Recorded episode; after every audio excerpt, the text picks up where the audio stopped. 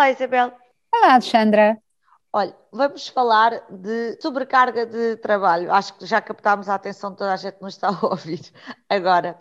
Ora, Isabel, um, um ADP Research Institute um, que, foi, que publicou um estudo divulgado pela, pela revista Forbes diz que um em cada dez trabalhadores tem estado a fazer mais de 20 horas de trabalho não remunerado por, uh, por semana. E desde que esta crise uh, começou, uh, este trabalho não remunerado duplicou face ao período antes da, antes da crise. E isto, Isabel, é. E isto é um estudo, isto é um estudo em que eles eh, contactaram, portanto, o universo deste estudo são 32 mil pessoas, trabalhadores, em 17 países. E, portanto, é não, é, não é uma questão, um dado, ah, isso é na América ou isso é no outro lado, um, isto é eh, uma questão uh, que de facto um, aconteceu e que está a acontecer não só na Europa como na América.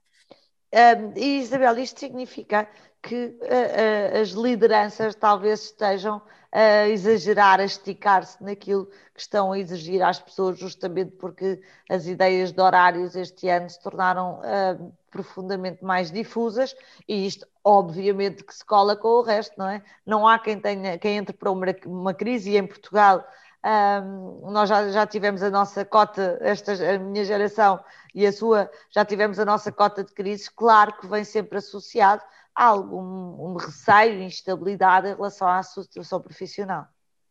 Exatamente, e por isso as pessoas, no fundo, além de perderem se calhar alguma noção do tempo porque estão em teletrabalho e estão em casa e antigamente uh, havia o picar o ponto de uma maneira mais ou menos óbvia e portanto quer o, quer o chefe, quer, quer a própria pessoa tinha mais consciência de quando é que começava a trabalhar e quando é que acabava uh, o dia e agora não temos porque estamos aqui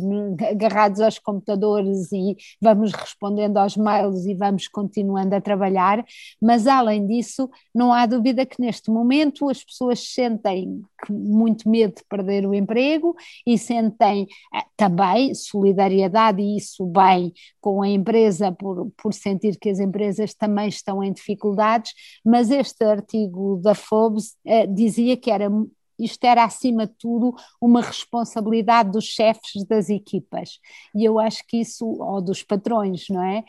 Um, eu acho que isso é importante perceber porque um,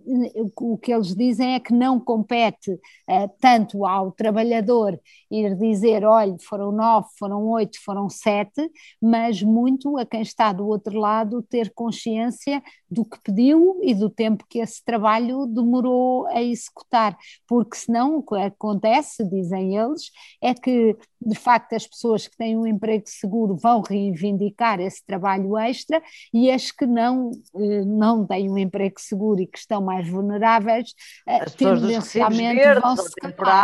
claro. Alexandre, isto não quer dizer, porque isto aqui parece que não, não, não é e nem, nem nunca foi a nossa atitude do trabalhador e do, do, do, do patrão, um de, um de cada lado. É evidente que nós todos podemos chegar a um consenso quando trabalhamos numa empresa, numa empresa pequena, de dizer: olha, eu trabalhei mais X horas, mas estamos todos a tentar salvar o barco. Agora, o não reconhecimento dessas horas e desse trabalho é que é diferente. Outra coisa é chegarmos à conclusão que a empresa não pode pagar essas horas, que foi preciso um esforço extra em determinada altura e que a compensará a pessoa de outra forma qualquer noutra, e portanto não estamos a pôr aqui esta questão no, no, no lado eh, de uma guerra de uma empresa que obviamente pode nem sequer poder pagar, mas o reconhecimento destas horas e o reconhecimento deste trabalho extra, isso aí eu acho que é justo e não há desculpa para não o fazer. Assim por baixo, Isabel.